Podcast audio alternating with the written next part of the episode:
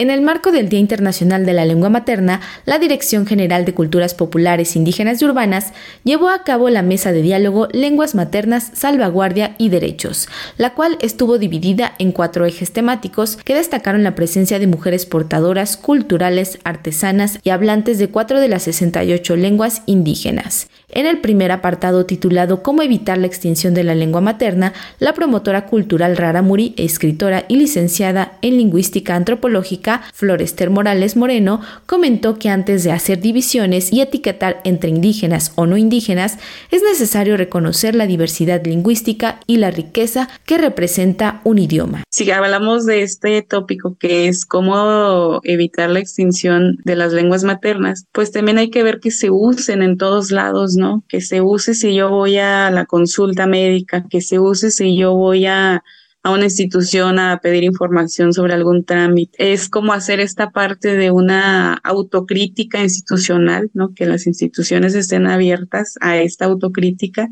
y que se reúnan los esfuerzos aislados, porque de repente hablar de esto es cada quien hace su trabajo, pero por su rumbo, ¿no? Creo que si se coordina a un trabajo mucho mayor, pues se puede lograr más, ¿no? De repente también cada quien tiene sus ideas sobre cómo preservar y de repente creo que es necesario dialogar esas ideas que cada quien trae para justamente llegar como a un plan eh, general, ¿no? Para todos, sobre todo en este en este decenio. En el tema de derechos lingüísticos, la tallerista, traductora y artesana Francisca Santanello indicó que para no perder las lenguas, en especial la suya, se debe destacar la importancia de estas en las comunidades. No en todas las comunidades hablan el idioma y pues de hecho hablan más en español que hablar en guarijó y pues digo yo que hace falta que vaya un, una persona que vaya allá a decirles pues que que sigan adelante con las costumbres, que no se pierdan, que sigan con sus tradiciones, que no olviden del, de dónde vienen. A todas las personas, aunque estén aquí en la ciudad, pues que sigan con lo mismo, que no dejen de hablar y que pues a los niños les hablen en Guarijó y que se vistan con su vestimenta que nos dejaron y pues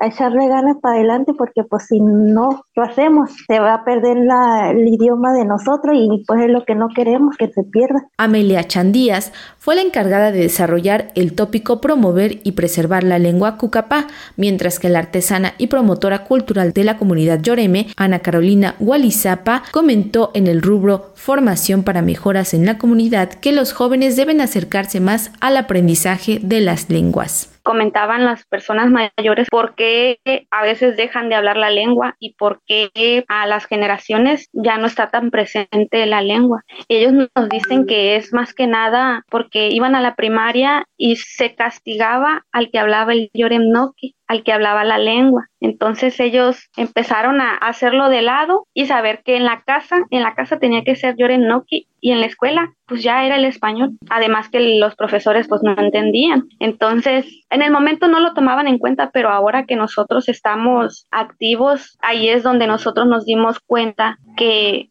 no todos hablamos el Yoremnoki, que no todos distinguimos entre una palabra y la otra o, o que simplemente no podemos, como lo digo, ni siquiera un saludo responderle a las personas mayores y los jóvenes sí participan como danzantes, como oficios les llamamos, pero no conocen la lengua. Además de esta mesa de diálogo, la Dirección General de Culturas Populares Indígenas y Urbanas ha programado diversas acciones como las lenguas toman la tribuna, a través de la cual la hablante María de Jesús Martínez Méndez dirigirá un discurso en Popoloca para conmemorar el Día de la Lengua Materna. También se llevarán a cabo actividades como talleres, exposiciones y conciertos en distintas partes de la República. Todo esto como parte del proyecto Nuestras Culturas Viven. Para Radio Educación, Pani Gutiérrez.